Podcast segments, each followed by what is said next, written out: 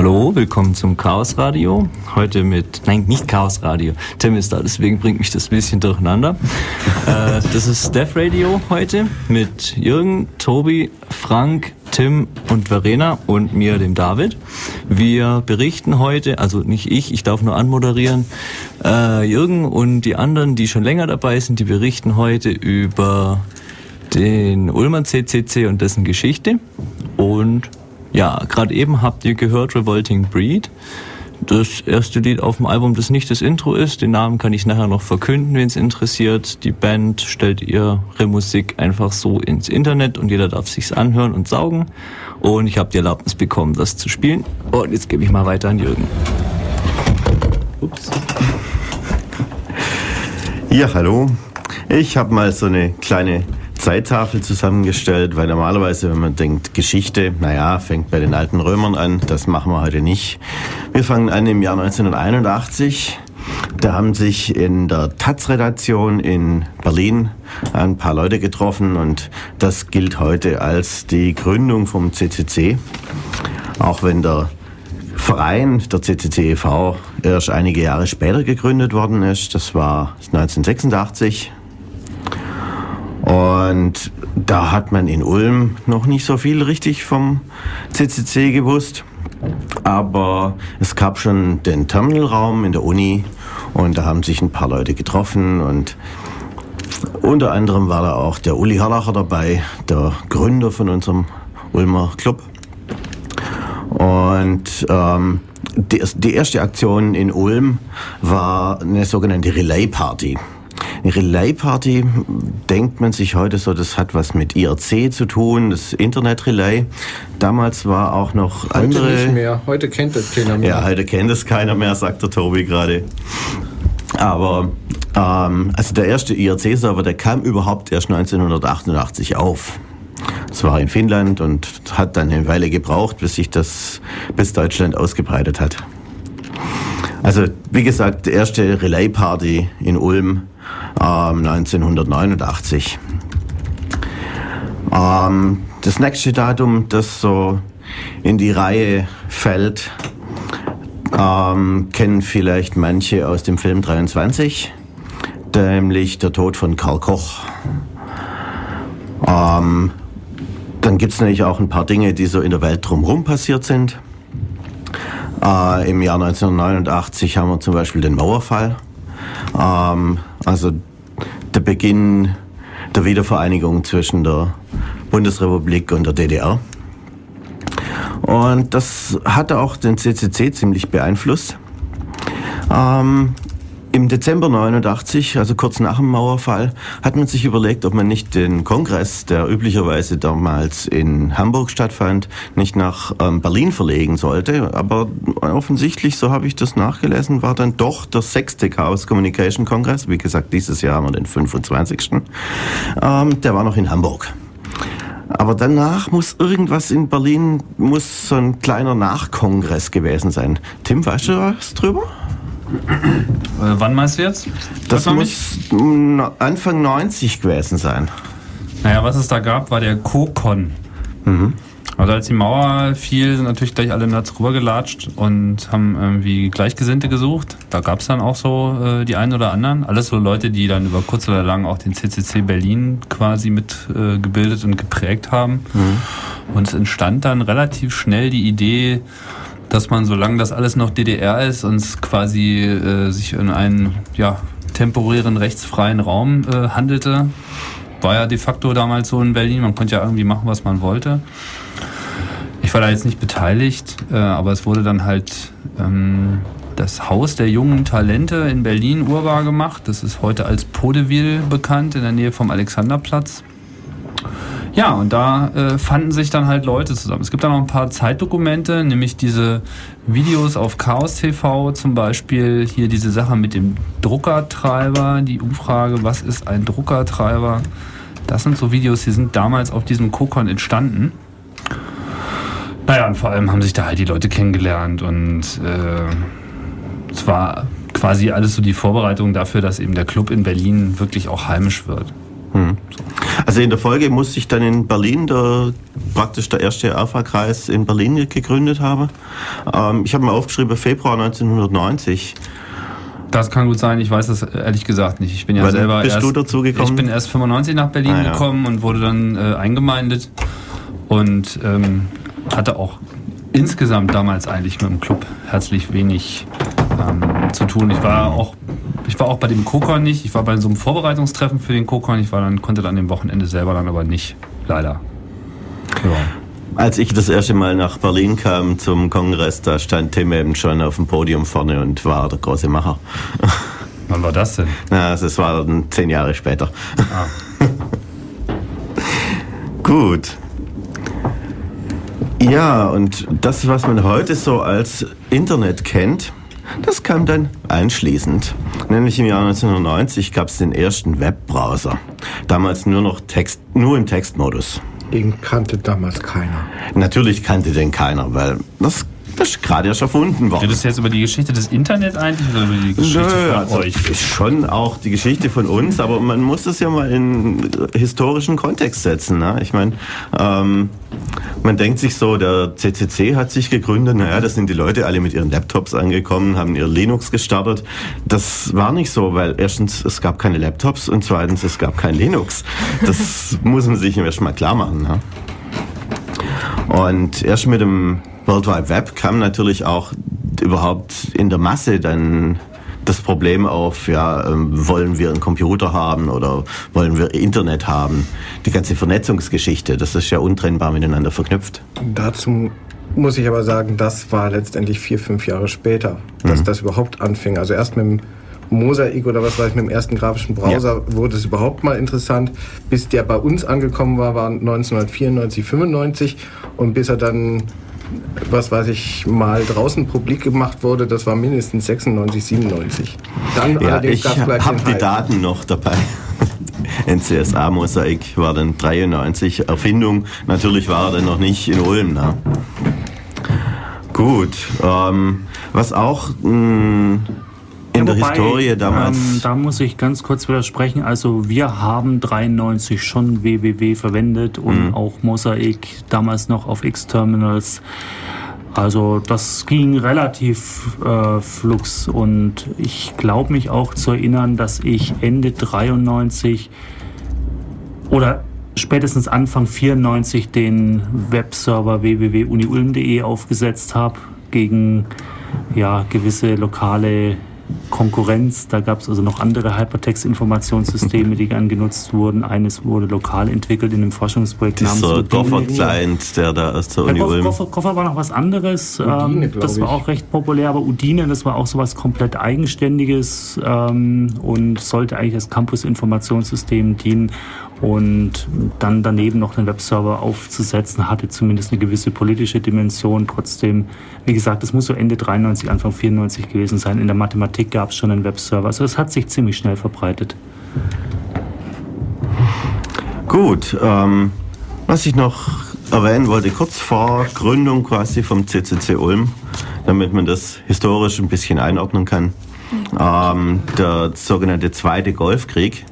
Ähm, zur Orientierung, also der erste Golfkrieg, das war der Krieg zwischen Irak und Iran und der zweite Golfkrieg war dann, als der Irak in Kuwait ähm, eingefallen ist.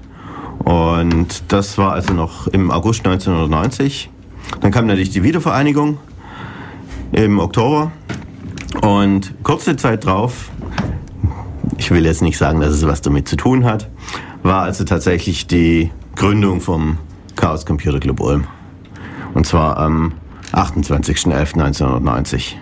Da gibt's, ähm, das wissen wir deswegen so genau, weil es gab damals einen Artikel in einer Zeitschrift, die nennt sich Callisti. Das war im Grunde ein elektronisches Magazin vom Chaos Computer Club. Und da gibt's einen Bericht drüber. Und ich denke, wir machen noch mal Musik, dann kann ich euch nachher dann vorlesen, was in der Callisti damals stand. Ja, Musik?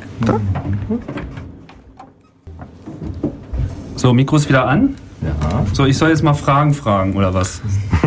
Ich frage mal Fragen. Ich, dann, dann spiele ich aber erstmal einen Jingle, ja? Irgendwie, das ist äh, ganz wichtig.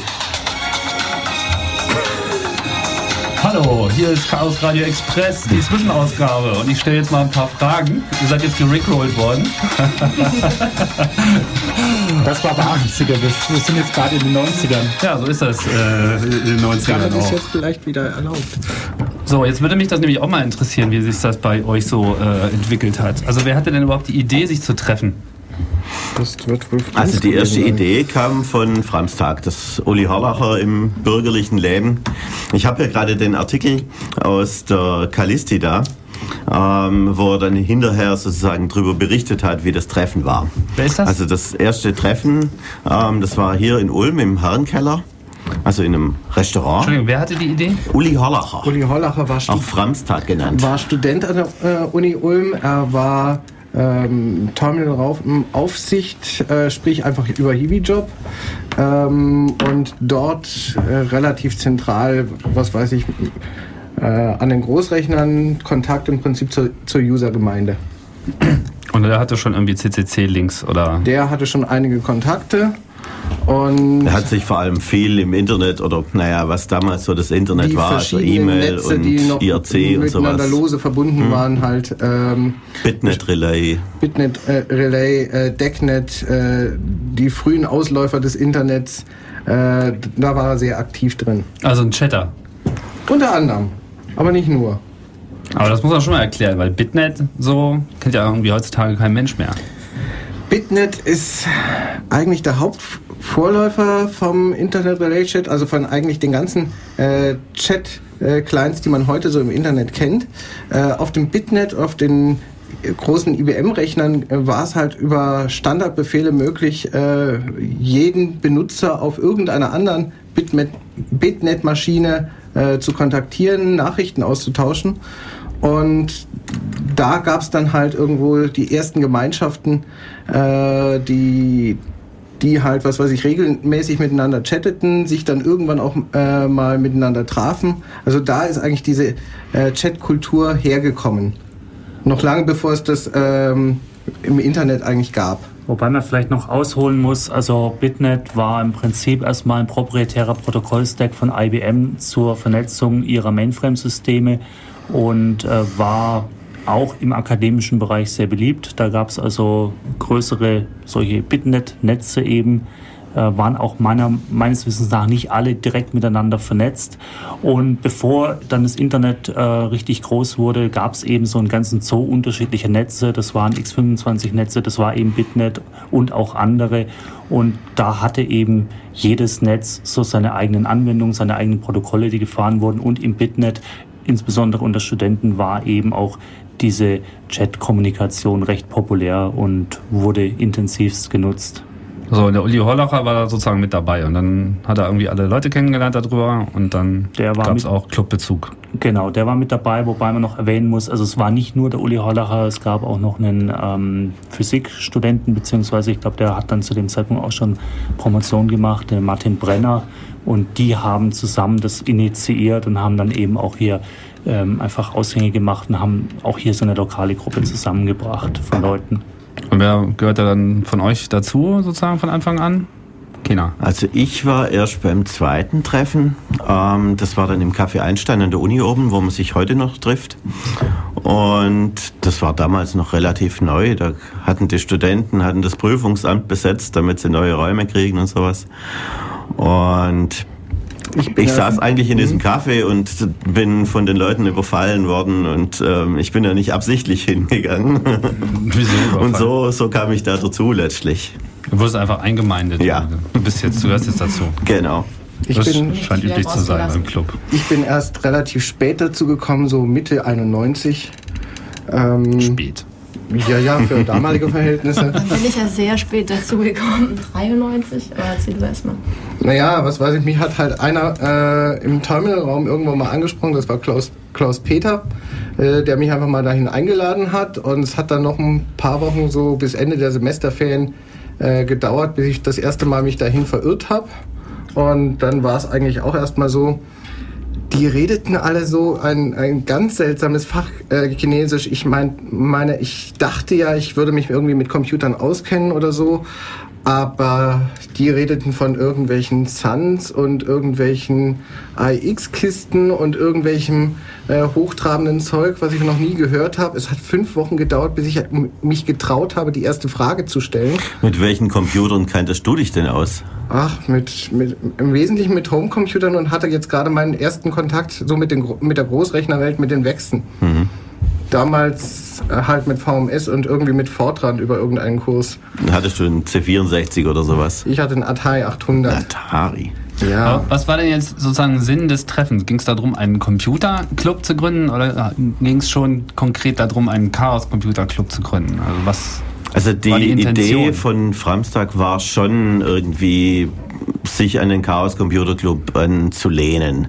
Es war am Anfang noch nicht so ganz klar. Also ich, ich erzähle einfach mal, was, was in der Kalisti dazu steht. Mhm. Dann wird es vielleicht klarer. Da heißt also, Regionalniederlassung des CCC manifestiert sich in Ulm.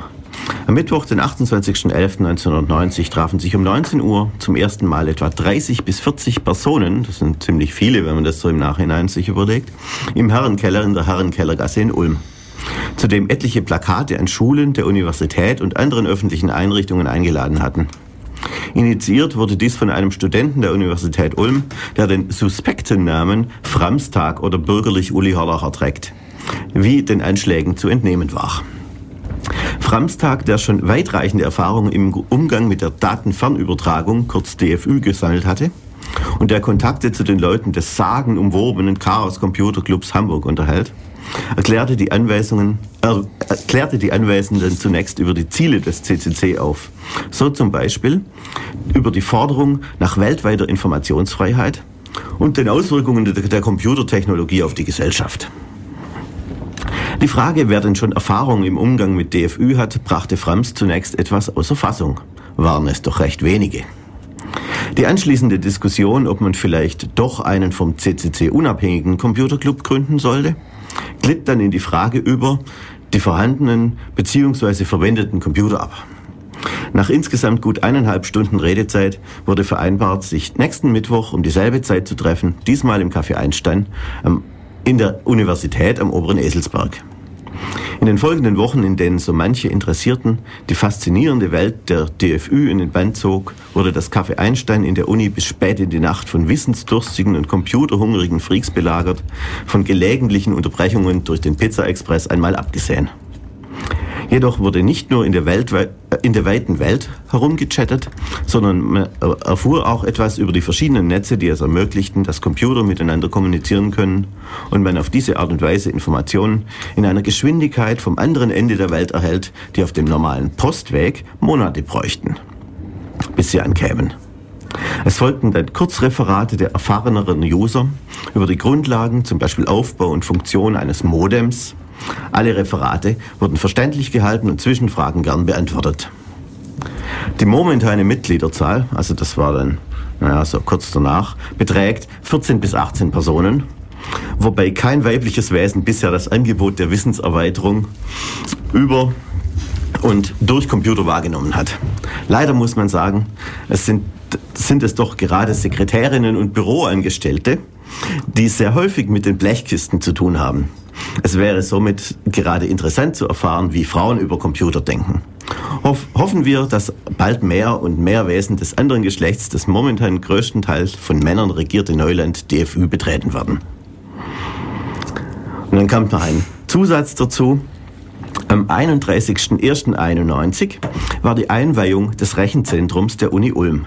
Es waren viele hochgestellte Persönlichkeiten eingeladen. Natürlich durfte da auch der CCC nicht fehlen obwohl er nicht direkt eingeladen war. Ahem.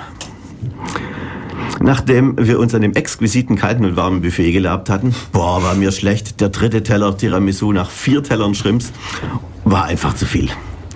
Durften wir uns in das goldene Gästebuch der Universität Ulm eintragen. Da steht jetzt kurz hinter dem Fliegenhuber der Eintrag Framstag für den Chaos Computer Club. Wer hat das Ding geschrieben? Das hat Framstag und Garex zusammengeschrieben. Okay. Den Stil kommt mir doch bekannt es vor. Es stehen auch noch interessante E-Mail-Adressen dabei. Zum Beispiel, ähm, der CCC Ulm sei erreichbar über ccculm.sol.zar. Okay.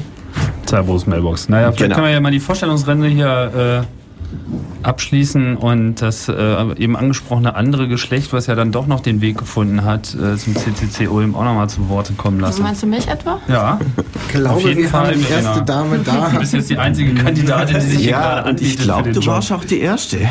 Erzähl du doch mal, warum du ich bitte dich nicht. mit... Ich glaube, Gabi war schon da. Aber Aha. erstmal ähm, zu mir. Also ich bin ziemlich spät, also 1993 zum CCC Ulm gestoßen. Und zwar nicht versehentlich, sondern absichtlich. Und ähm, ja, ich habe eben gehört, dass die sich da so treffen im Café Einstein und dachte mir, oh gut, ähm, da schaue ich mal vorbei. Kann ja eigentlich nichts Schlimmes passieren. Wenn es allzu schlimm ist, dann gehe ich einfach wieder.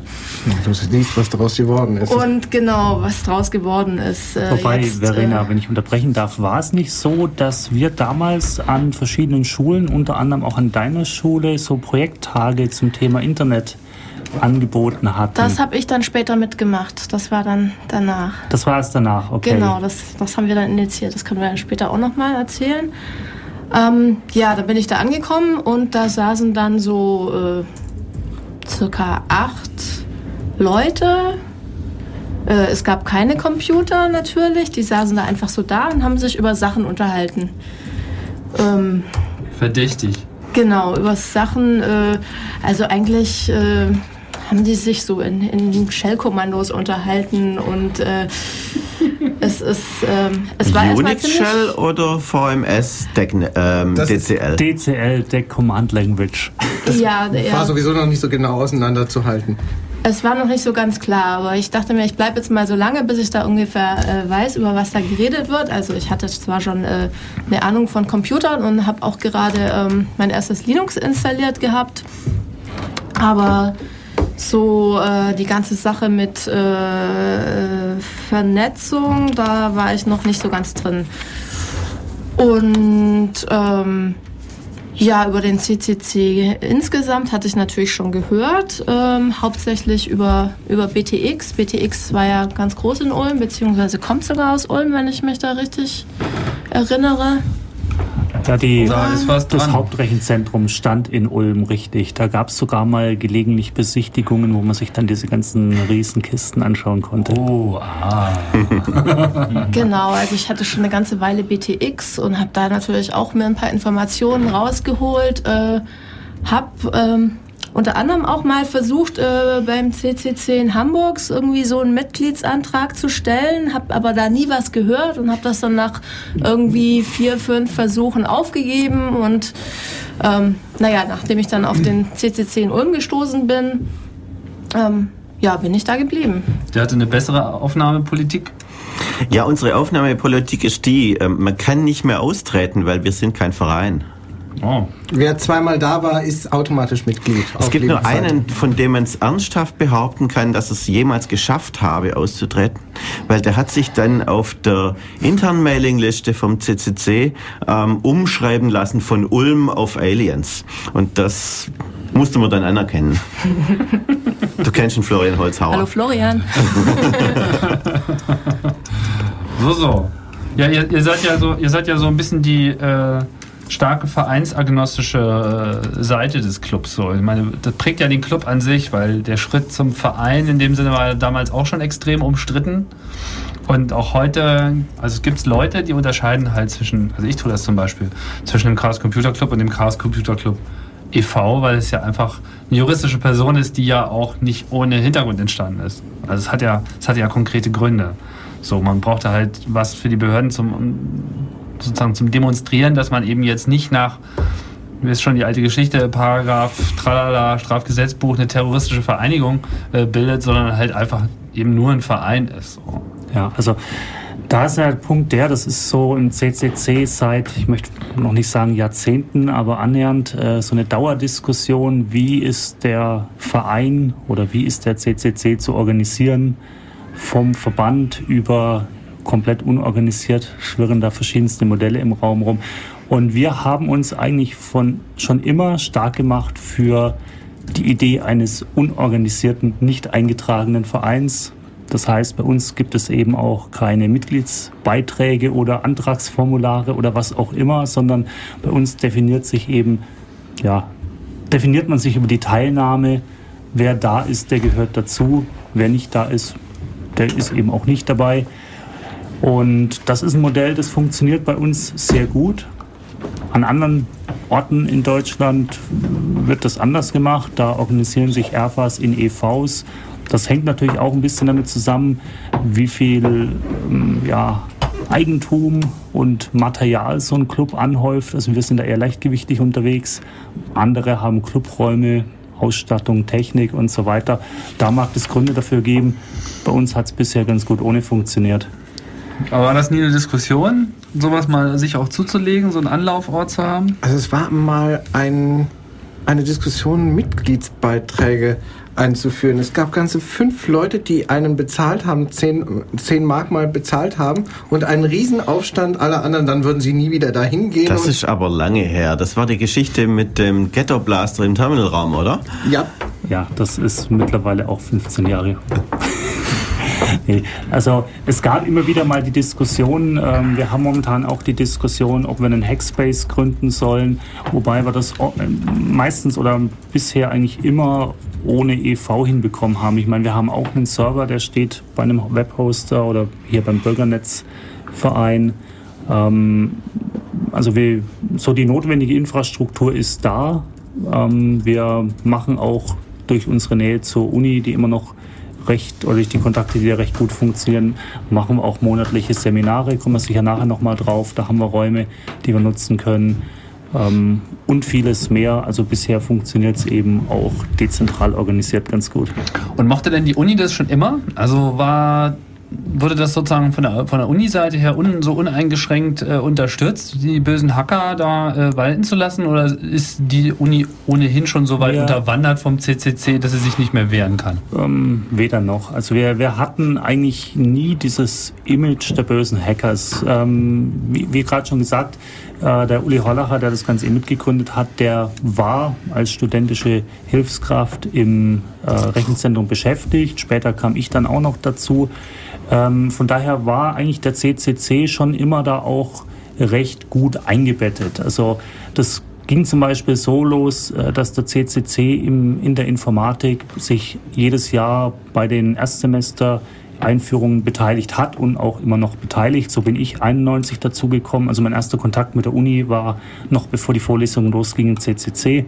Ob das dann für Studium gut oder schlecht war, das lasse ich jetzt mal unbeantwortet. Achso, sozusagen die Jungen werden gleich abgegriffen, bevor sie überhaupt Gelegenheit haben, sich an den universitärischen Fluss zu gewöhnen. Da gibt es einen gewissen Selekti Selektionsprozess. Ah. Also ähm, es werden verschiedene Einführungsveranstaltungen für die Erstsemester angeboten und ein Angebot davon ist das vom CCC Ulm. Ah.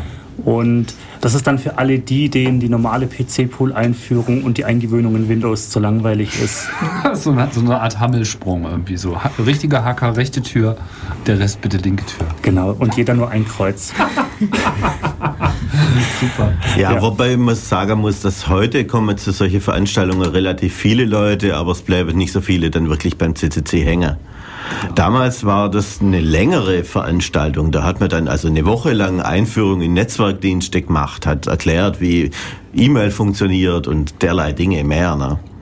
Gut, das hat sich ein bisschen geändert, aber ich denke auch, dieses Jahr sind doch wieder ein paar neue Leute zu unserem Montagstreff aus der Gruppe rekrutiert worden. Ja, einer, einer sitzt, einer gerade sitzt hier. hier gerade am Mikrofon, genau. Ich weiß nicht, vielleicht kann er mal kurz was dazu sagen. Genau, stell dir mal ja. vor. Also sag mal Hallo. Hallo, habe ich doch schon gesagt. ja, also rekrutiert worden bin ich ja jetzt nicht wirklich, weil ich ja schon beim Treffen davor schon da war. Deswegen habt ihr mich ja nicht rekrutiert, sondern ich bin ja freiwillig gekommen. Da gab es so einige. ja, und irgendwie. Das sind die schlimmsten. Ja. Da gab es jetzt eigentlich nicht arg viele, die dazugekommen sind, aber dieses Jahr sind halt mehr dazugekommen. Also von dem her schon. Aber es war ganz lustig. Es war zwar nicht so ausführlich wie eine ganze Woche, aber war doch Ganz nett, was man so an der Uni alles anstellen kann, wenn man es vorher gesagt bekommt. Ja, und ich meine, ähm, heutzutage braucht man vielleicht auch nicht mehr ganz so viel erklären, was das Internet ist. Also für mich damals 91, ich hatte zwar schon ein bisschen Erfahrung mit Modems. Äh, damals war ich, glaube ich, gerade mit 2,4 Kilobit unterwegs. Äh, und da war das natürlich ähm, ja, das war phänomenal. Das hat einem die Augen geöffnet, wenn man plötzlich an einer 64 Kilobit Standleitung saß.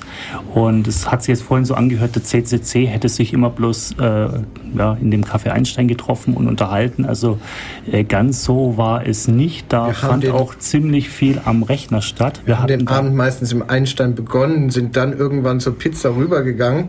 Und dann ging und dann es im Terminalraum Terminal weiter. Und Terminalraum muss man heute vielleicht auch erklären. Da denkt vielleicht der eine oder andere an den PC-Pool, wo lauter Windows-Büchsen rumstehen. War also auch nicht so, sondern da standen sogenannte VT-Terminals. Reine Text-Terminals, die halt über irgendwelche Terminal-Server verbunden waren mit einer großen Kiste, an der dann halt 50, 100 Leute äh, gleichzeitig eingeloggt waren und nebeneinander arbeiteten. Also das heißt, der Fluss war immer vom Kaffee über die Pizza in den Computerraum. So, das da kriegt ja der Begriff Terminal ganz neue Bedeutung. Genau. Das war so. Das hat der Abend so geendet und ging meistens ziemlich äh, terminiert. Ja, meistens bis zum Sonnenaufgang. Das Problem dabei war dann immer, ähm, damals herrschte an der Uni, also da, heute haben wir ja diese tollen MyFair Classic Karten, mit denen man Zugangskontrolle ganz, ganz sicher realisieren kann. Ähm, aber egal. Und ähm, damals hatten wir, äh, gab es also noch klassische Schlüssel und eine klassische Schließordnung. Der Terminalraum wurde also um 18 Uhr abgeschlossen. Und deshalb war es, war eben der Kontakt zur Uni und insbesondere Hilfskraftstellen extrem wichtig, weil dann hatte man den Schlüssel bekommen. Und das hatte am Anfang, als ich angefangen hatte, erstmal nur der Uli Horlacher, was natürlich eine gewisse, ein gewisses Nadelöhr war. Es war so ein Single Point of Failure. Wenn Uli nicht da war, dann konnte man nicht an die Rechner und nicht ans Internet. Hat dann Uli doch geschmerzt. irgendwann mal um drei Uhr nach Hause wollte, dann war Schluss. Ja, das war dann extrem ungewöhnlich und frühzeitig. Aber ja, und dann, dann hat sich das eben so ergeben. So bin ich dann in, auch ein bisschen verstärkt in die Sache reingerutscht. Ähm, dann wurde plötzlich eine Hilfskraftstelle frei. Und es hieß natürlich als allererstes, da wurde ein Schlüssel frei. Und ähm, der, der große Haken war, die Stellenbeschreibung, die war... Ähm, Programmiersprachenberatung mit Schwerpunkt Fortran. Nun hatte ich zu dem Zeitpunkt irgendwie nicht wirklich viel Ahnung und Affinität zu Fortran, aber was tut man nicht alles für Internetanschluss? Jedenfalls Super, das heißt, du hast den Fortran dieser reingezogen. Junge hier Fortran, teach me Fortran in 24 hours. Irgendwie so dieser, dieser Junge hier neben mir hat Fortran gelernt, indem er sich die zwei Fortran-Manuals aus, äh, aus, dem, aus dem Schrank, Wex Fortran, unter den Arm geklemmt hat und innerhalb äh, einer Woche sie durchgelesen hat und genau damit äh, getan hat, was man damals von einem Informatiker erwartete. Äh, du kannst eine Sprache, innerhalb von einer Woche oder maximal zwei wirst du äh, jede andere lernen. Ja. War nicht anfangs der Terminalraum die ganze Zeit offen und erst als dann die Geschichte mit dem Straub kam, das war das war aber vor 91, ja, ah. aber vielleicht kannst du die Geschichte mal erzählen. Also es wurde dann äh, eben abgesperrt, als es dann einen Vorfall gab, zu dem dann Jürgen ein bisschen mehr erzählen kann. Das war vor meiner Zeit. So richtig meine Zeit war es ehrlich gesagt auch nicht, aber ähm, so ungefähr kenne ich die Geschichte. Also da war einer, der hat dann immer so seltsame Dinge gemacht, wie die Bibel an Daimler-Benz zu schicken und so. In London. Und man muss sich das vorstellen, also die Bibel, das ist richtig viel Großtext, weil vier Megabyte mit, mit nur 64 Kilobit. Etwa ein bis vier Megabyte äh, reiner Text. Das war das ist heute nichts, aber äh, damals, ähm, ja, ich meine, wenn du das über Modemleitung jetzt äh, ziehen musst, äh, weil es halt auf Halde steht und du merkst erst, äh, wenn es da ist, was es war, äh, dann dauert das eine Stunde oder zwei. Und das Schlimme ist, äh, die, die Firma, äh, der es in Endlosschleife geschickt hat, musste für jedes Byte oder zumindest für jedes Kilobyte zahlen. Ja, und so hat er natürlich dann auch nicht lang irgendwie das mit seinem eigenen Account machen können.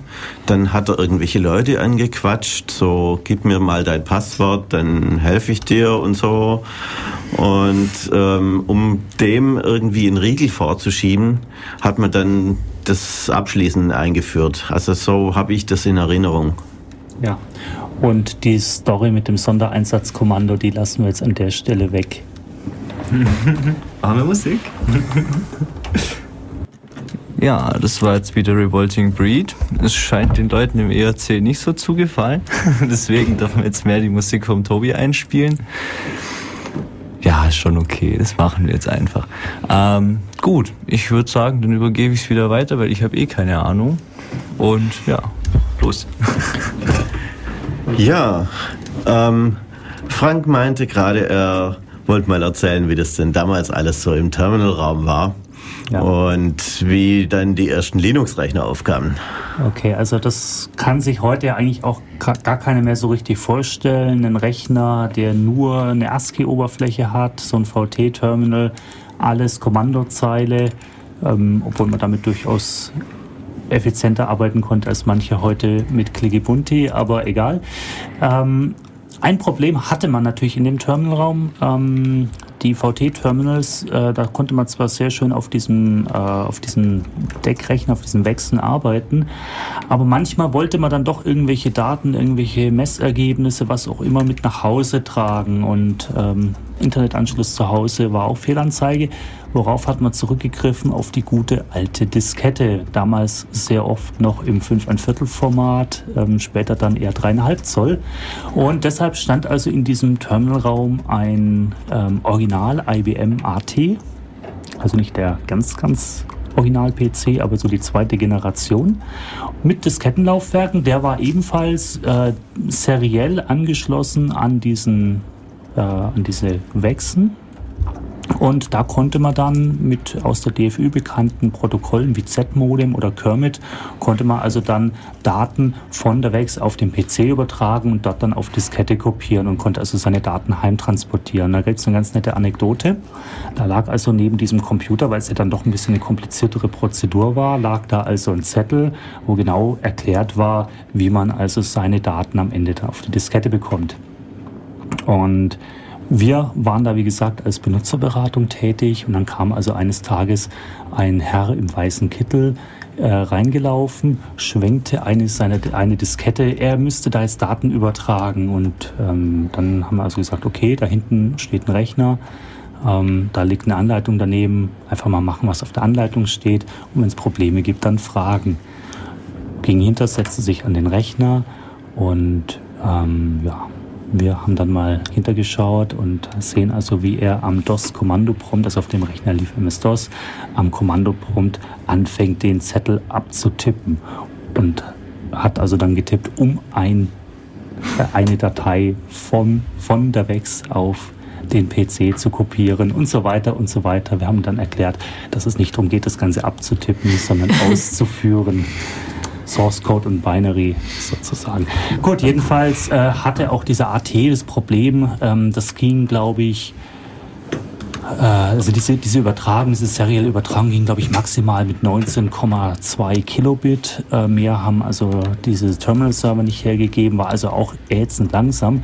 Und deshalb haben wir, das muss so 93 etwa gewesen sein, haben wir dann äh, dem Rechenzentrum einen damals topmodernen äh, Rechner aus den äh, Rippen geleiert. Wir haben dann gesagt, wir brauchen jetzt für den Terminalraum einen 486 DX2 PC. Ja, ich glaube, das Problem war auch, dass die Leute mit ihren Disketten da Viren eingeschleppt hatten auf den DOS-Rechner. Das kann auch noch ein Grund gewesen sein. Ja, ja. Also der, der eigentliche Grund war, damals gab es gerade so ein ganz esoterisch neues Betriebssystem namens Linux. Und ähm, da wollten wir unbedingt mit rumspielen und hatten aber eben keinen geeigneten PC im Zugriff. Und das war also so unsere, unsere offizielle Motivation, warum da jetzt in den Terminalraum so ein Rechner rein muss. Den haben wir dann auch bekommen. Noch am gleichen Tag, als der geliefert wurde, haben wir uns die Nacht damit um die Ohren geschlagen, auf dem Ding Linux zu installieren. Damals Kernel 0.93. Und ähm, das hat sich ein bisschen schwieriger gestaltet, als wir das geglaubt haben, weil ähm, Rechenzentrum war, Haupt, war, meistens, also war größtenteils äh, PC-freie Zone. Äh, und wir wollten eine Sun Spark Station 10 verwenden, um die Disketten zu beschreiben mit der Linux-Distribution. Ich glaube, es war eine LST, ähm, wenn ich mich richtig erinnere. Nicht Slackware? Oder was ein Slackware? Ich weiß nicht. Also wie gesagt, es ist, es ist 15 Jahre her. Jedenfalls ähm, wollten wir eben so eine Spark Station 10 verwenden, um die Disketten zu beschreiben. Die hatte ein Diskettenlaufwerk, allerdings waren die ähm, SunOS äh, MS-DOS, also oder FAT-Treiber irgendwie so grottenlangsam, dass wir also, ich glaube, eine halbe Stunde pro Diskette gebraucht haben und die Distribution bestand irgendwie aus zehn Disketten. Also es hat... Nicht 40? Nee, nee, 40 waren es nicht. Damals waren die noch ein bisschen kleiner. Okay. Jedenfalls hat es eine Ewigkeit gedauert, bis wir endlich die Disketten beisammen hatten und das Ding installieren konnten. Und dann hatten wir unseren ersten Linux-Rechner. Der Name des Rechners war natürlich auch heiß diskutiert. Wir haben uns dann in Adamscher Tradition ähm, auf Don't Panic geeinigt. Und den Namen tra tragen also uns, trägt unser Server heute noch. Und der hat dann auch den kompletten 099er Kernelbaum äh, oder den kompletten 099er Kernel-Durchlauf mitgemacht. Da gab es den Uwe Obermüller, der, der den absoluten Ehrgeiz hatte, immer den neuesten Kernel laufen zu lassen. Ich weiß nicht, Jürgen, du bist ja unser Linuxianer. Wie war das denn nochmal? Das gab irgendwie dann zweistellige Buchstabencodes hinter dem 099 oder so. Ja, also bei dem, äh, da gab es immer so Patch-Levels und beim 099, Patch-Level 99, da waren alle überzeugt, jetzt muss Linus Torvalds die Version 1.0 raus, rausbringen. Dann kam 099, Patch-Level 100. Ja, es gab doch auch noch irgendwelche Buchstabenkombinationen. Also ich weiß so, es da hat kann ich mich nicht dran erinnern. Müssen wir mal das Internet befragen. Weil auf dem eigenen Rechner habe ich dann, glaube ich, erst mit 2.0 irgendwas Kernels angefangen. Neumodischer Kram. Ja, ich schäme mich. Aber wie ist denn das eigentlich?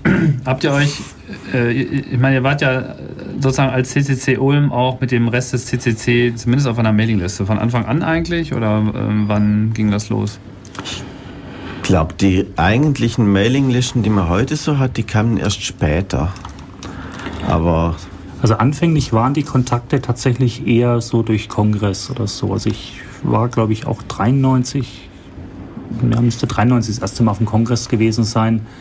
Und da hat man dann natürlich schon vorher per Mail kommuniziert, aber Mailinglisten, also so intern und so, ich weiß gar nicht, wann die aufgesetzt wurden, also wurden auf jeden Fall erst später intensiv genutzt. Aber der Ulmer CCC war ja auch mal so ein bisschen so dieser Mythos. So. Also ich weiß das ja auch nur so, so im Ansatz, aber es war immer so, ja, es gibt so den Club und den haben natürlich die meisten Leute in ähm, Hamburg immer verortet, nicht ganz so unrecht so. Dann gab es eben diese aufstrebende Gruppe in Berlin.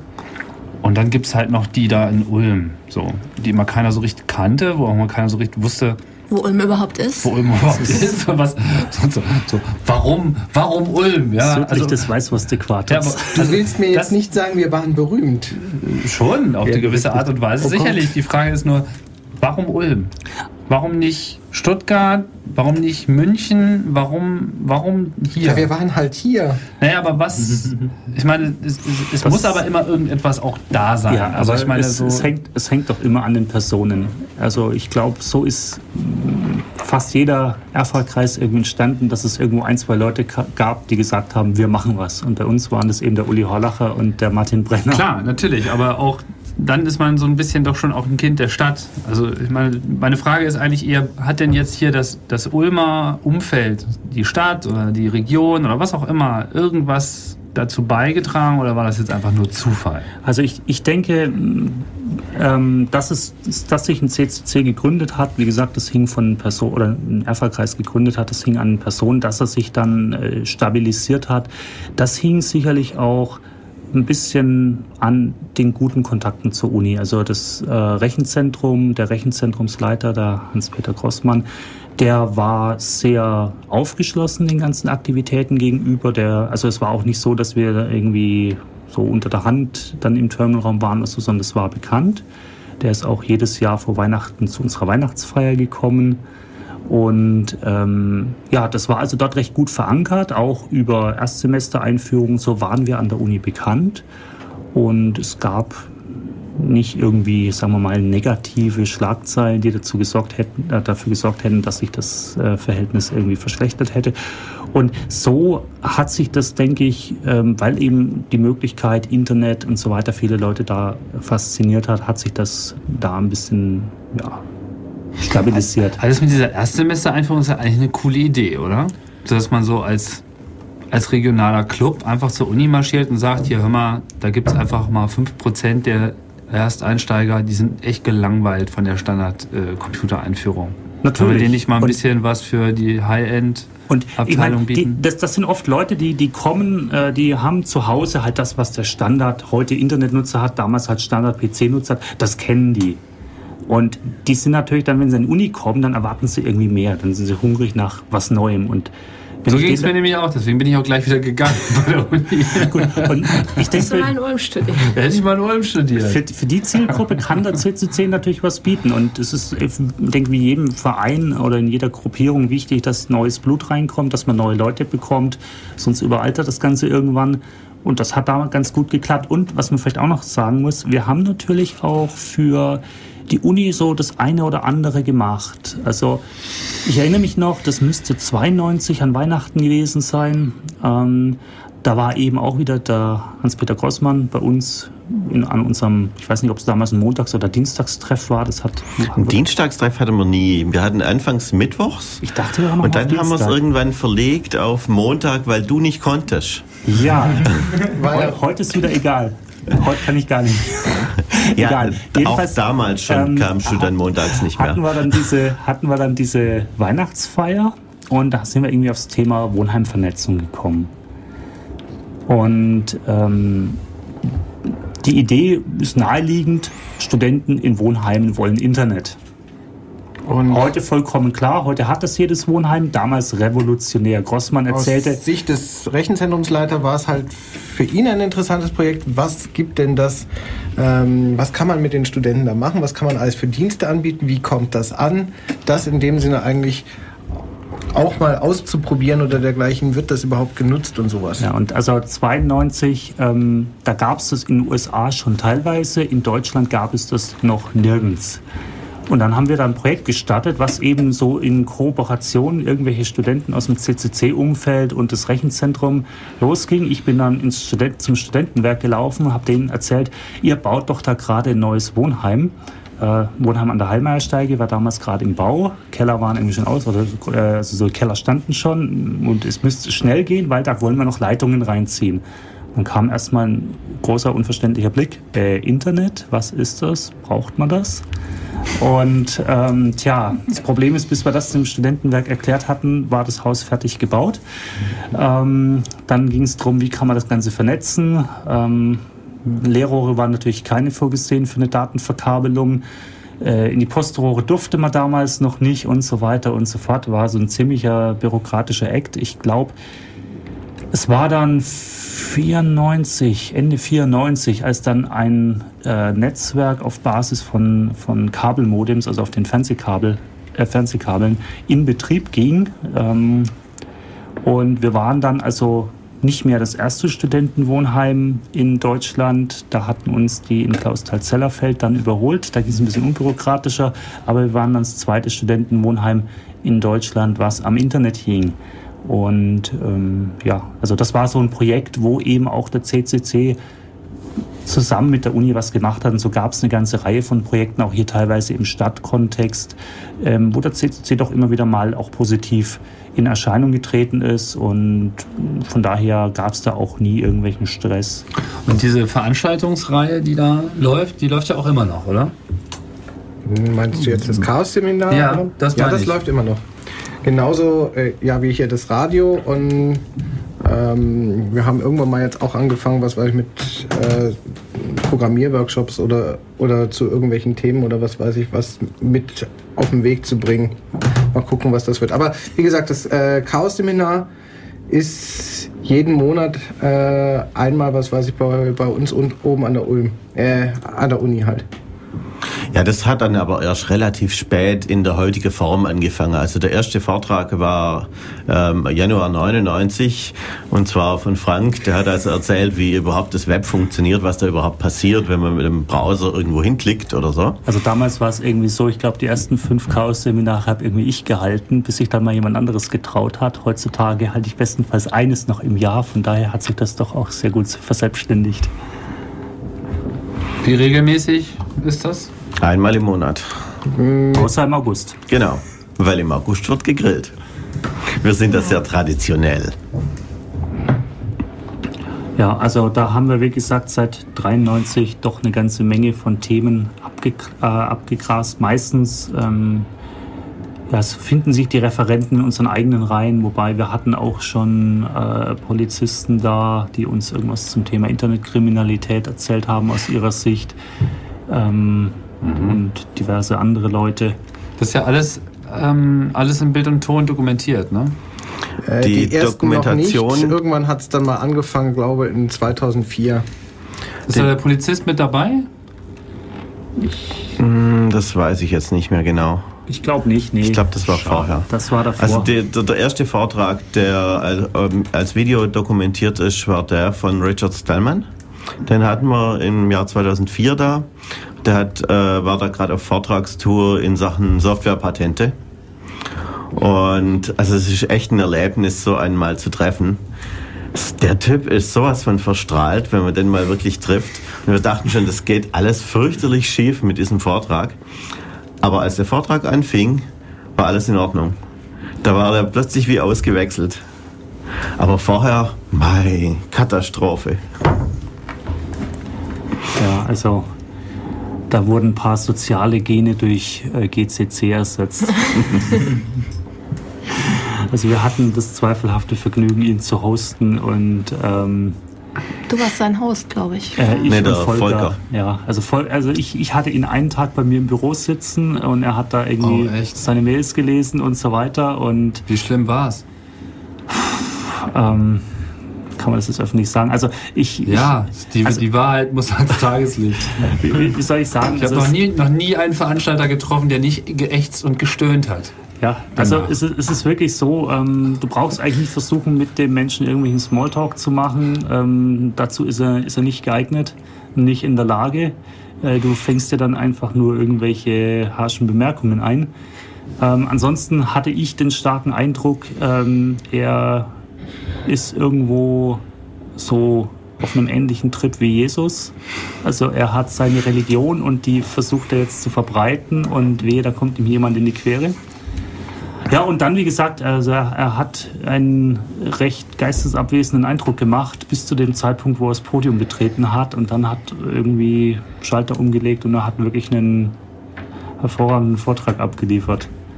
Ich hatte dann am zweiten Tag, hat dann irgendwie, hat ihn Volker genötigt, hier ein bisschen Sightseeing in der Region zu machen.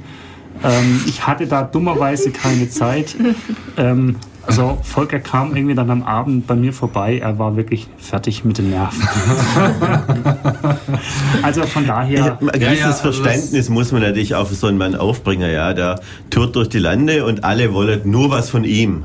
Ja. Und dass der natürlich auch mal in Ruhe seine E-Mails lesen will und auch mal in der Ruhe immer, was anderes machen will. Immer unausstehlich. Also ich habe nur weltweit alle Veranstalter, mit denen ich gesprochen habe, wo der aufgekreuzt ist, die haben alle nur so auf einmal wieder die Ränder unter den Augen gehabt, so instantan und sagen dann so Worte wie man hätte uns warnen sollen.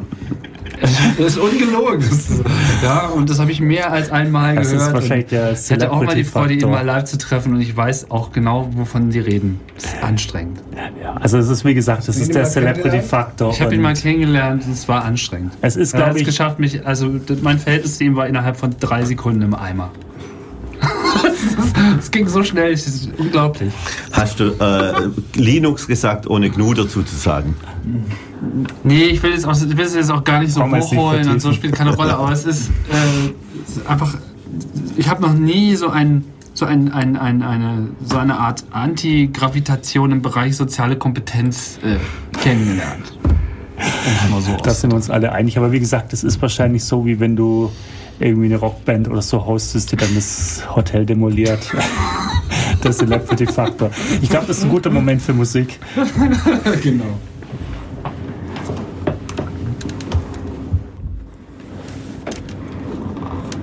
Hallo zurück bei Def Radio. Wir erzählen euch heute was über die Geschichte des CCC Ulm. Und als nächstes Thema haben wir uns vorgenommen, die Relay-Partys, die wir hier in Ulm ausgerichtet haben.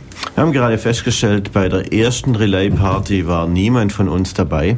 Aber ich habe im Internet so ein bisschen was drüber gefunden, was damals so war. Also das war noch vor der Gründung vom CCC Ulm, ähm, 89 die erste Relay-Party. Und das war die erste Relay-Party, die sich selber einen Namen gegeben hat und die, die nannte sich fünfte Relay-Party, fünfte europäische Relay-Party. Die vier davor, die es gab, die wussten da noch nichts davon. Und es ist wohl auch was eingeführt worden, was später bei Relay-Partys üblich war, nämlich das sogenannte Geschenk. Das ist so ein T-Shirt, wo man dann sozusagen ein Souvenir hatte, ähm, um sich hinterher noch dran zu erinnern. Damals war ich auch dabei. Aber Jürgen, erzähl doch erstmal, was eine Relay-Party überhaupt ist und was die Idee hinter der Relay-Party war. Ja, also damals gab es ja diesen ähm, Bitnet-Relay und diesen Internet-Relay-Chat. Da haben wir ja schon davon erzählt. Und ähm, naja, die Idee an der Relay Party ist die, alle Internetbenutzer Deutschlands treffen sich. Das muss man sich mal auf der Zunge zergehen lassen. Nein. In der Allianz Arena. Nein, irgendwo so. Naja, das sind ja nur ein paar hundert Leute und es kommen nicht alle. Und ich weiß nicht, wie viele Leute bei der, dieser ersten Relay-Party in Ulm waren. Ähm, bei der zweiten Relay-Party, da war es dann schon ein bisschen größer. Das waren immerhin 183 Teilnehmer, das war dann 93. Und da waren dann auch einige von uns schon dabei. Zum Beispiel der Frank. Der weiß da sicher einiges dazu zu erzählen. Genau, wir hatten irgendwie eine, ein Organisationsteam von, ich schätze mal so, acht bis zehn Leuten etwa auf die Beine gestellt.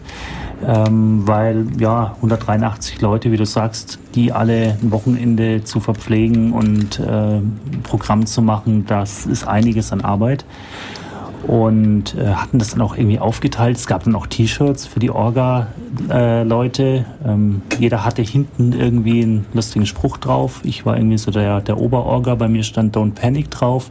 Tobi hier neben mir war fürs Catering zuständig. Der hatte, glaube ich, Paul Bocuse auf dem T-Shirt stehen. Er erinnert sich gerade wieder. Und so ging es also weiter, ja. Und damals, ähm, 93, da war Internet hauptsächlich Sache an den Universitäten und insbesondere die Studenten fanden natürlich Chatten toll. So gab es da also so eine Community ähm, von Leuten, die sich eben online wunder, äh, regelmäßig unterhielten, aber ähm, selten im Real Life sahen. Und das war eben genau die Idee dieser Relay-Partys, dass man sich doch auch mal so zweimal im Jahr von Angesicht zu Angesicht sieht. Heute nichts mehr Besonderes. Damals war das was ganz Exotisches, wenn du irgendwelchen Leuten, also nicht Nerds, gesagt hast, hey, ich chatte hier und so weiter. Die haben mich angeschaut, irgendwie als äh, wären sie gerade vom, äh, vom Triebwagen überrollt worden, aber egal. Jedenfalls ähm, hatten wir eben gesagt, wir organisieren das hier in Ulm. Erste Frage war natürlich, wo machen wir das? Jetzt haben wir hier in Ulm ja unsere tolle Bundesfestung mit den ganzen Forts rundherum und wir haben uns also einen sehr stilvollen Ort ausgesucht, das Vor Unterer Eselsberg. Äh, damals äh, auch der Sitz vom Betai Geuze, das war also vom damaligen Uster so ein Referat für ja, ja, wobei man muss sagen, das Beta Kreuze ist gegründet worden vom USTA, von der Uni Ulm ja. und von so ein paar Punks aus der Stadt. Und das war immer so ein bisschen ein Zwischending. Man hat nie so genau gewusst, wer da hängt, hängt da so genau rum. Ja. Und naja, wir waren ja. eigentlich eher die harmlosen Leute, die sich da getroffen haben. So, äh, da gab es dann hinterher gab es einige Streitereien und ähm, ja, äh, der Uli ähm, Schwarz hat damals dann einen Brief geschrieben an den Stadtjugendring. Ja, das können ja wohl nicht sein. Das seien doch alles nur harmlose Computerexperten und nicht die üblichen Punks, die da sonst so rumhängen. Okay. Ja, wie, auch, wie dem auch sei, uns war es eigentlich auch relativ egal. Wir wollten ja eigentlich nur die Räumlichkeiten und das war, wie gesagt, so ein, so ein altes Vor, recht stilvoll. Äh, wir haben dann irgendwie im hinteren Teil, ich glaube, heute kann man das erzählen, da war so ein total verwilderter Innenhof mit Donnengestrüpp voll da haben dann äh, Garrix und ich haben uns mit Macheten bewaffnet und da hinten erstmal geräumt äh, und gerodet, dass da dann also wild gekämmt und gezeltet werden konnte. Ähm, da ging es dann in diesen Innenhof ging es äh, durch so einen ja, Säulen, also durch so einen Bogengang alles eben aus diesen alten Steinen gemauert. Ähnlich wie Katakomben sah das aus. Ja, da haben wir dann ein paar ein äh, paar so Petroleumlampen aufgestellt und einen äh, Ghetto Blaster, äh, wo wir dann irgendwie Musik aus Das Omen eingespielt haben. Gut, und wie gesagt, dann haben wir da einfach zwei Tage Party gemacht. Ähm, wir haben im Innenhof gegrillt, es gab Musik, eine Liveband, Karaoke singen, alles, was halt zu Spaß dazugehört. Erzähl doch noch die Geschichte vom Sasiki. Also ich kenne nur die andere Geschichte. Also als der Sasiki entstand, da meinte irgendjemand, gib mir den Gurkenhobel und ich mach's mit Rama. Fürs Essen war Tobi zuständig. Tobi erzähl. Nein, nein, ach, ach. Das war Higgins, äh, der, der zusammen mit Susi und Rama, was weiß ich, haben Satsiki äh, war und die, die, naja, da gab es halt dann irgendwo äh, relativ harmlose Zitate und in dem Moment, als sie ausgesprochen haben, fingen sie dann alle zu kichern und ich verstehe das auch nicht. Ja, heute äh, reißt mir dies ein bisschen aus dem Zusammenhang, das ist ja gar nicht gut. Ja, also wie gesagt, 183 Leute verköstigen. Ähm, wir haben dann eben Grill aufgebaut. Äh, wir haben und unter anderem auch, ich glaube, zwei Wannen, äh, also so Waschwannen voller Tzatziki angerührt als Beilage und Salate und so weiter. Und ähm, am Ende war es dann irgendwie so, der Tzatziki kam auch nicht so toll an. Oh, vielleicht haben wir auch einfach ein bisschen zu großzügig geplant. Jedenfalls war noch eine komplette Wanne übrig. Also was macht man mit einer Wanne Tzatziki? Ähm, wenn du das irgendwie das Klo runterspülst, dann riecht es da eine Woche nach Knoblauch. Also haben wir gedacht, ähm, hinten im, äh, im Graben um das vor untere Eselsberg rum, da kommt eh niemand vorbei und haben da also kurzerhand mal eine Wanne Tzatziki entsorgt und ähm, danach haben wir halt rumgeflaxt und haben gesagt, ja, ähm, wahrscheinlich mutiert das jetzt da hinten und dann gibt es da das, Zazi, das kindermordende Tzatziki-Monster am Vor- und Reisesberg. Jedenfalls war diese Relay-Party der Anlass dafür, dass dem Peter Golze in diesen Räumlichkeiten dann gekündigt worden ist. Das waren die Streitereien, die ich erwähnt hatte. Ja, also an, angeblich hätten wir die Grünanlagen verwüstet in dem Innenhof. Es war, als, als, als ich das erste Mal durch hinkam, Tzatziki vielleicht? Nicht durch Tzatziki, aber als ich das erste Mal hinkam, konnte ich also im Innenhof keine Grünanlagen erkennen, außer so ein paar verdorrte Efeuranken, äh, die auch schon mal bessere Zeiten gesehen hatten an den Innenwänden. Und ich glaube, darauf haben die dann irgendwie angespielt. Also letztlich, wie gesagt, im Vergleich zum sonstigen Publikum waren wir eigentlich alle relativ pflegeleicht. Ja, darum sage ich auch, das war der Anlass und nicht wirklich der Grund. Es gab dann, glaube ich, irgendwie jedes Jahr eine RP oder jedes halbe Jahr. Also es Alle- war dann eine in Stuttgart, glaube ich, ein Jahr später noch. Zweimal im Jahr und das ging auch noch eine ganze Reihe, eine ganze Zeit so weiter. Also ich habe mich da dann irgendwie relativ bald ausgeklingt. Ähm, es gab auch in Zürich gab es Relay-Partys, Nürnberg, glaube ich, öfters auch welche. Zum Schluss waren die, glaube ich, dann auch so bei 300 Leuten etwa von der Größe her. Da waren dann schon zu viele Leute im Internet. Also das, das ging dann irgendwie nicht mehr so gut, dass ich da, dass ich da alle treffen konnte. Ja, und vor allem man hat die meisten ja dann auch nicht mehr gekannt. Es wurden dann zu viele. Also damals am Anfang war es wirklich so, man kannte eigentlich alle Leute, die da kamen, persönlich. Ich meine, man muss sich das vorstellen. Ähm, man hing irgendwie die ganze Nacht am Rechner rum. Und als ich angefangen habe, da war es irgendwie so, nachts, ähm, also europäische Zeit nachts, weil IRC war auch hauptsächlich in Europa populär, da waren irgendwie 50 User online im IRC-Net. Da gab es auch noch nicht so viele unterschiedliche Netze, sondern eigentlich ein zusammenhängendes. Und von diesen 50 Usern waren vielleicht zwei aus Deutschland noch übrig und wir halt dann auch nachts um drei noch am Rechner saßen. Und ja, wie gesagt, da haben, hat man sich automatisch unterhalten, hey, was hast du heute gemacht und so weiter.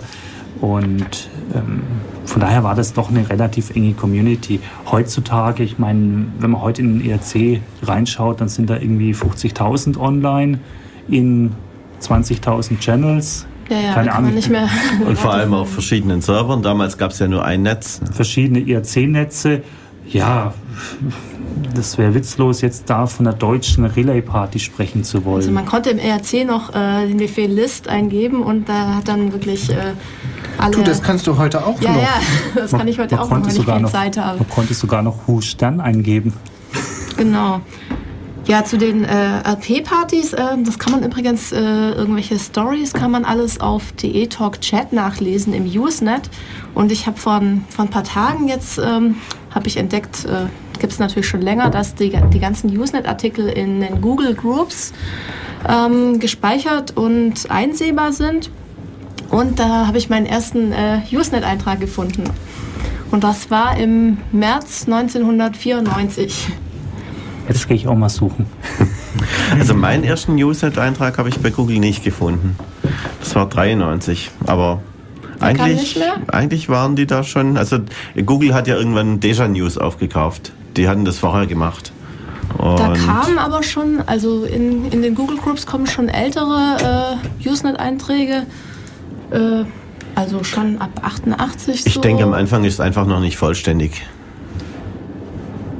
Genau, das kann sein. Ich hatte damals dann. Gut, es war natürlich auch eine bisschen exotische Gruppe, muss ich zugeben. Ich habe angefangen in Maus.schach. Okay, ja. Das also, ist ja gar nicht Usenet. Ja, für mich schon. Also für mich war es Usenet. Auch wenn die anderen Leute, die da zum Teil dann waren, gemeint haben, ja, du bist ja nicht wirklich im Usenet. Das ging ja, ja über Es hat aber lange Gateways. gedauert, bis diese Mailbox-Gruppen, also Mausnet ist das ja tatsächlich auch über die anderen Usenet-Server ge gedealt wurden, weil da mussten ja erst Gateways entstehen, das kam alles erst Jahre später. Hm. Bei uns hat man das halt nicht so gemerkt, weil ähm, Frams im Rechenzentrum das halt alles in den News-Server mit eingespielt hat. Und da sah das halt alles wie ein Netz aus. Kam das wirklich di direkt von bei Frams in, vom, vom Mausnetz rein? Das wusste ich nicht. Äh, ich weiß jetzt nicht, ob Frams äh, selbst nur so ein Gateway äh, gefunden hat. Auf jeden mhm. Fall hat das supported. Ah ja. Also mein ältester Eintrag, den ich bei Google Groups finde, wobei da muss es sicherlich vorher noch welche gegeben haben, war ein Posting in D-Admin News zum Thema Überblick zu News-Sperrungen in Klammer Emma. Oh ja, das ist Und auch so eine Geschichte. Wann war der? Oh Gott. Ähm, das war Februar 92. Okay. Ja, wie gesagt, also ich, ich habe Ende 91 habe ich mit dem Ganzen angefangen, als es mich an die Uni verschlagen hat. Ja, und, äh, die Emma-Affäre wäre doch sicherlich ein schönes Thema noch. Musik? Hm, ja, kann.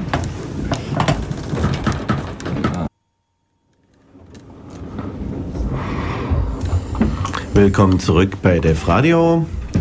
Wir machen heute die Sendung über die Geschichte des Chaos Computer Club in Ulm. Und unser nächstes Thema ist die sogenannte Emma-Story. Die Emma, muss man vielleicht wissen nicht alle, ist ein feminines oder feministisches Magazin. Also Verena kugelt sich vor Lachen. Das Magazin, das steckt schon im Namen drin, das ist ein Emanzen-Magazin. Ja, genau. Und das heißt eben Emma. Und, Herausgebracht ähm, von Alice Schwarzer. Genau, und damals kam ein Artikel über Pornografie in deutschen Hochschulen. Und insbesondere ging es eben um das sogenannte Usenet. Und da gab es so Gruppen, die nannten sich All Sex irgendwas. Und waren überwiegend zwar Diskussionsgruppen, aber an denen hat sich's irgendwie festgemacht. Und ähm, wie gesagt, in dem Magazin stand ein Artikel dazu. Später kam dann auch noch ein Spiegelartikel dazu, die da ein bisschen drumherum recherchiert hatten. Und andere Zeitungen haben das dann abgeschrieben und irgendwelche Frauengruppen haben dann plötzlich im Rechenzentrum angerufen, ja, ob es das in Ulm denn auch gäbe und das könnte ja wohl nicht sein und man müsste da was unternehmen. Und ähm, ich glaube, Tobi weiß da irgendwie mehr drüber. Oh Gott. Ähm, ja, wie, gesagt, also es gab diesen Artikel in der Emma. Emma ähm, äh, trachtete äh, an oder führte an im Prinzip, dass an deutschen Hochschulen äh, die Professoren und die äh, Akademiker mh, vorwiegend äh, in Pornografie surfen würden im Prinzip, wobei damals nannte man das noch nicht äh, so. Und auch solche äh, Dinge, was das letztendlich für einen Stromverbrauch äh, bringen würde, wenn man da, dafür jetzt extra die Rechner anhalten würde, was, wobei das jetzt in dem Sinne ähm, nach damaligen Verhältnissen äh, Quatsch war, weil ganz einfach äh, die Großrechner liefen einfach durch, auch die Workstation liefen einfach durch. Und wenn so ein Rechner äh, Strom verbraucht, dann verbraucht dann halt. Das ist nicht wie heute, äh, wo die Rechner hochschalten, äh, wenn man auf der CPU auch was rechnet. Und die Uni hatte damals auch schon eine Internet-Flatrate in diesem Sinne. Das kostete dann also auch nicht äh, was Zusätzliches. Äh, die Artikel waren halt irgendwo äh, mit in News. Unter zehntausenden anderen Artikeln gab es halt auch ein paar äh, welche äh, mit solchem Inhalt, beziehungsweise auch welche, äh, die irgendwelche Binaries, also da konnte man sich dann auch mal Bilder angucken. Ähm, eigentlich nichts anderes, was es nicht in der Gesellschaft halt äh, sonst so auch gäbe. Wobei es um die Bilder, glaube ich, gar nicht ging. Also in der Diskussion weniger eigentlich. Zumindest ähm, war hinterher, als dann ein paar Gruppen verschwunden sind, waren die Bilder immer noch da. Ja, da muss man allerdings auch sagen, äh, dass die also es ging dann damals ein ziemlicher Aufruf, äh, den Schmutz im Prinzip aus den äh, Unis äh, zu verbannen. Und dann hat man, naja, die Rechenzentrumsleiter an den unterschiedlichen Unis waren da auch unterschiedlicher Ansicht. Also äh, manche waren durchaus der Meinung, das ist Leben im Netz, äh, das ist ein, einfach ein Spiegel der Gesellschaft.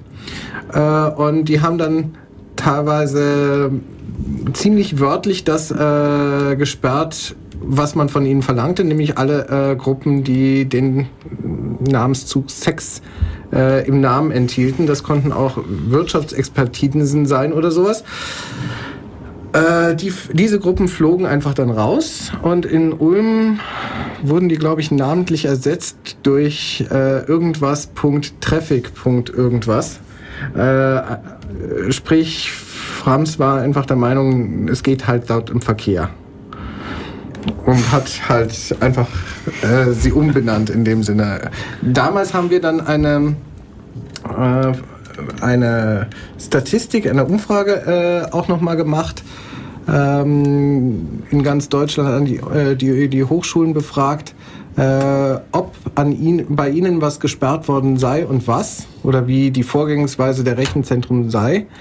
Und das haben wir dann irgendwann mal zu einer äh, Liste, zu einer Tabelle äh, zusammengefasst. Äh, Damals habe ich das dann irgendwann mal in News dann auch ver veröffentlicht. Damals gleich eine Beschwerde von so und so vielen Leuten gekriegt, weil ich es nicht im 80er 80 Zeichen pro Zeile Format, sondern in 132 Zeichen äh, pro Zeile äh, gemacht habe. Das hätte man sich vielleicht auf manchen Druckern ausdrucken können, aber die Leute waren nicht so begeistert darüber jedenfalls.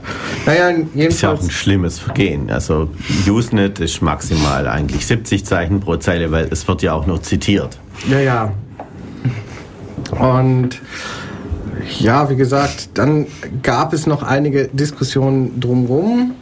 Äh, damals hat sich Princess relativ viel ähm, engagiert in, in, der, äh, in der Richtung. Princess wird von heute, ich glaube bis heute noch äh, von, von Alice Schwarzer für einen Mann gehalten, denn nach ihrer Argumentation kann das keine Frau sein. Ja, die Princess, die ist heute beim CCC in Stuttgart aktiv und die hat sich dann später nochmal mit der Emma angelegt, als ein Artikel erschien ähm, darüber, wie Frauen ähm, auf ihrem Windows-Rechner feststellen können, ob sich ihre Männer Pornos angucken. Also sozusagen, die, die, wie sie ihre Männer ausspionieren können. Ja, ich weiß nicht, wahrscheinlich haben sie irgendwie beschrieben, wie man die Browser-Historie anguckt oder irgend sowas. Ähm, jedenfalls hat sie dann gemeint, ähm, ja, es ist, das ging ja wohl nicht so und ähm, sie würde das auch ihrem Freund gönnen, dass er sich da irgendwas anguckt und ähm, sie wäre auch nicht begeistert, wenn er sie entsprechend ausspionieren würde und hat sich da in einem Leserbrief dann dagegen ausgesprochen. Und da war in diesem Artikel war eine URL genannt, mit irgendwie Gattinnen, Gattinnen im Netz nannte sich das. Und dann hat sie festgestellt, oh, die Domain ist gar nicht reserviert für irgendjemand. Und dann hat sie sich mit ein paar Leuten da zusammen, hat sie sich die Domain gekrallt und hat dann auf dieser Domain, der in dem Artikel genannt war, eine Gegendarstellung veröffentlicht. Und ähm, die anschließenden Streitereien, so von wegen, ähm, als, als dann die Emma-Redaktion dann gemerkt hat, ja, sie hat das gar nicht selber reserviert, sondern das war Andreas Thienemann, ähm, der dann äh, glaubten die, dass tatsächlich ähm, die Andrea der Andreas sei. Aber, Aber ich glaube, jetzt wird es doch sehr detailliert. Ich weiß nicht, ob das alle hier überhaupt noch so stark interessiert. Und ich glaube, unsere Zeit läuft auch langsam ab. Vielleicht sollten wir doch jetzt mal den Schwenk machen von der Vergangenheit in die Zukunft. Ich habe gerade, ähm, ich gebe noch gerade alte äh, News-Postings von mir durch, faszinierende Tätigkeit. Äh, ein altes Posting von mir gefunden, oder ne, beziehungsweise ein Posting von jemand anderem zum äh, Chaos Kongress 93 mit einem Vortrag von mir und das wird doch ein schönes Stichwort, Kongress. Ähm, wie, Tim, wie sieht es denn da dieses Jahr aus? Lohnt es sich, nach Berlin zu kommen?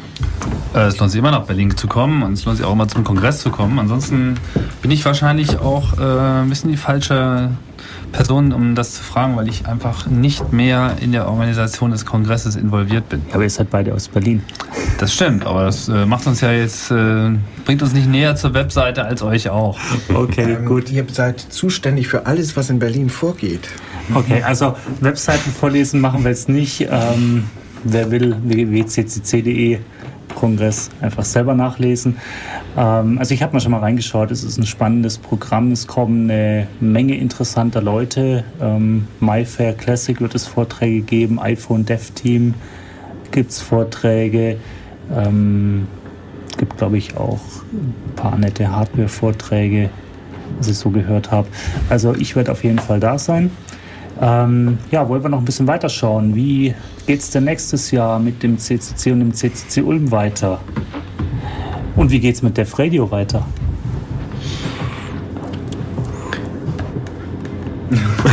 ja, wer weiß es.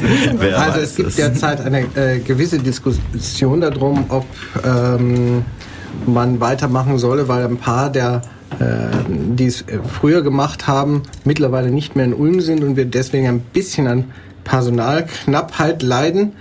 Ähm, andererseits äh, die, die noch da sind, sind da eigentlich ja auch ganz motiviert. Wir haben gerade ein, äh, eine Gruppe Nachwuchs eigentlich mit dran, die gerade so dabei ist, eingeführt zu werden. Also insofern denke ich, geht's doch erstmal auch weiter und wir schauen halt, dass wir es so gut hinkriegen, wie, wie wir irgendwie können.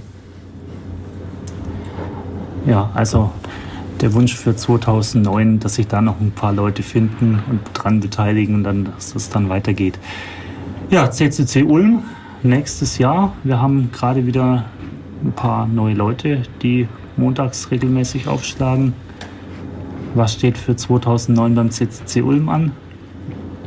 Also ein Chaos-Seminar haben wir schon geplant. Das ist praktisch fest. Im Januar wird der Jost von Baal kommen und was erzählen über verschlüsselte Mailinglisten mit Mailman. Er ist da einer der Entwickler, obwohl die Entwicklung ursprünglich ähm, hier aus dem CCC Ulm kam, weil wir haben selber das mal ausprobiert, so eine verschlüsselte Mailingliste auf Basis von Mailman. Ähm, inzwischen haben wir das wieder eingestampft, weil die Leute gesagt haben, naja, wenn nicht alle mitmachen, dann lassen wir es lieber ganz bleiben. Ja, aber ich meine, da hat ja Stefan Schlott relativ viel Energie reingesteckt und ähm, vieles von dem, was er ursprünglich gemacht hat, ging dann auch äh, in die Mailman-Distribution, glaube ich, mit ein. Ja, ansonsten Chaos-Seminar nächstes Jahr, was wir mittlerweile, was ich mit äh, jemand anderem zusammen gemacht habe. Wir haben ein fertiges Setup für ein Hacker Jeopardy. Das müssen wir mal spielen. Cool. Das können wir mal als Chaos-Seminar planen. Ja, und ansonsten Business as usual. Radio, Chaos-Seminare, Treffen und Pizza. Ja, dann ist die andere Frage, ähm, wie wird es mit dem CCC Ulm und dem CCC als Ganzen organisatorisch weitergehen. Es könnte ja sein, dass wir nächstes Jahr einen CCC Ulm e.V. gründen müssen. Bitte was? Wieso müssen? Ja, es gibt da gewisse Bestrebungen für eine Satzungsänderung ähm, beim CCC, dass alle ERFA-Kreise in Zukunft eigene Vereine sein müssen. Ähm, wir sind eigentlich die Letzten, die es nicht sind. Sogar die Hamburger haben jetzt einen eigenen Verein, obwohl die immer gesagt haben, wir sind's doch schon. Ich wähle dich dann zum Vorstand. Oh je. ich sehe, wie das dann laufen wird. Wir werden genau zwei Vereinsmitglieder haben oder einen äh, und alle anderen machen so weiter wie bisher. Ich glaube, eine allein kann keinen Verein Ich glaube, gründen. es müssen sieben Leute dabei sein, ja, soweit ich verstehe. Man braucht, man braucht schon ein paar Leute und es ist ein gewisser Overhead. Ähm, drei braucht man. Drei. Fünf Verein. Sieben aus fünf Verband. Ah ja, das kriegt das der CCC hin? Sieben Leute? Keine Ahnung. Die, die was tun oder die sich wohl hinschreiben lassen? Es reicht ja letzteres.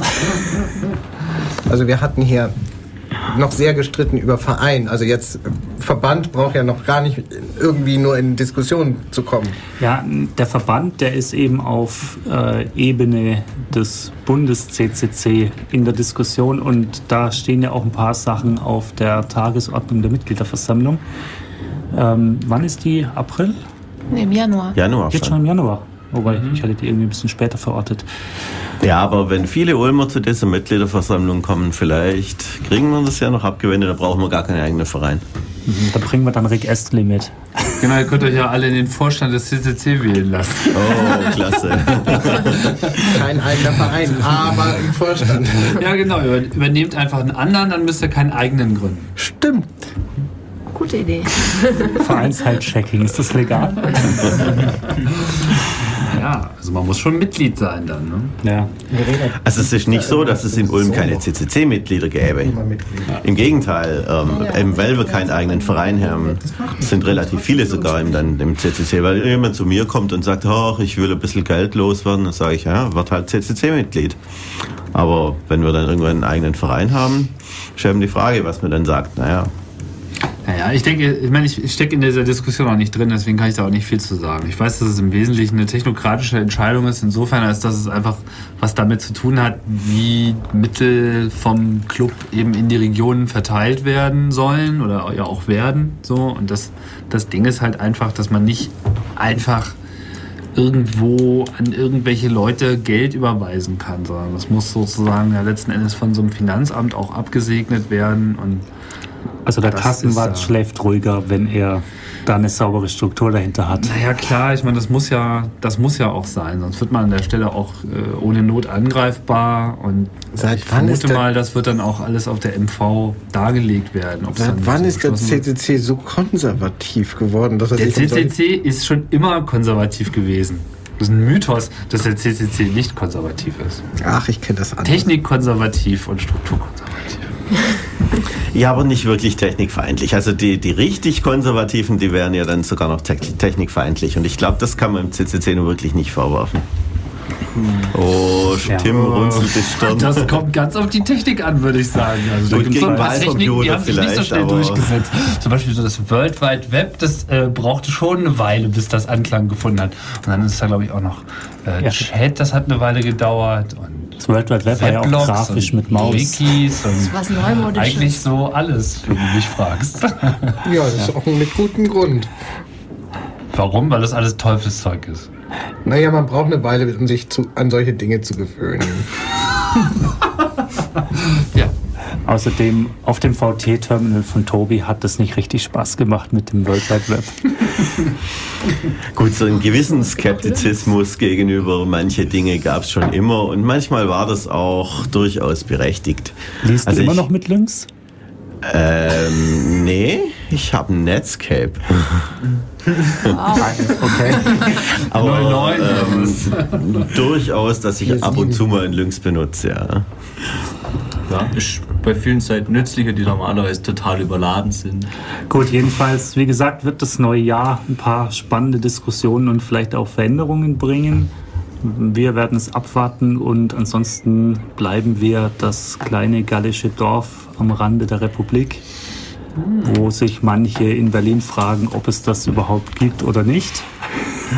Aber der CCC sagt ja selber, misstraue Autoritäten, fördere Dezentralisierung. Genau. Lassen wir das als Schlusswort so stehen? Hätte man nicht besser sagen können. Jetzt machen wir nochmal Musik.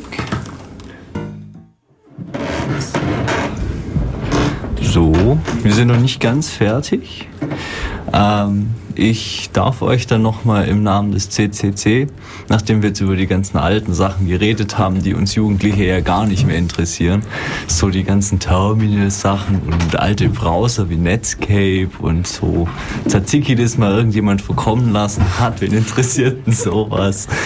Ähm, ja, ich darf euch auch einladen, rafft euch auf, kommt mal montags zum CCC Chaos Treff. Das ist richtig interessant und lustig und Pizza essen ist ja auch toll. Wenn man das mit anderen zusammen tun kann, dann macht es ja sowieso viel mehr Spaß, als das daheim einfach nur so langweilig vorm Rechnen sich reinzufriemeln. Wenn man mal ein Problem hat mit Code oder sonst irgendwas, dann kann man da ja auch ab und zu mal was fragen. Wobei, ja, es einfacher wäre, sich einfach mit ins Gespräch zu integrieren, aber das soll ja für Informatiker generell nicht so einfach sein. Ähm, ja, also wie gesagt, ich bin ja jetzt auch noch nicht so lang mit dabei und von Usenet habe ich ja jetzt auch noch nicht so viel Ahnung. Ich habe gehört, das ist groß und da gibt's viele interessante Informationen, aber so richtig teilgenommen und angeguckt habe ich es mir jetzt auch noch nicht. Also von mir gibt's keinen einzigen Eintrag bis heute. Und ähm, ja, trotzdem, Internet ist groß und weit und man kann viel Blödsinn machen und vor allem, wenn man dann auch noch mit Leuten zusammen rumhängt, die Blödsinn machen können und einem auch vertrichtern können, wie man sowas macht. Ja, so viel von mir und ich hoffe, ihr kommt endlich mal, weil irgendwie sind zwar schon ein paar Leute da, aber so immer die gleichen wird auch langweilig. Ihr könnt coole Radiosendungen machen, also kommt vorbei. Ja, genau. Und wer natürlich eine Idee hat für eine Radiosendung, darf die natürlich nicht nur vorschlagen, sondern darf ja auch selber Radio machen, wer Lust hat. Ich schaffe das ja auch so fast wie nach Crashkurs. Einfach mal reinsitzen und machen. Geht schon. Ja. Noch jemand irgendwas anderes sagen? Nee? Tschüss. Gut, ja. Wir verabschieden uns. Feiertage, Schönes Wochenende. Etwas Musik. Schöne Feiertage. Ein Lied gibt's noch. Wieder was Normales und dann schöne Feiertage. Tschüss.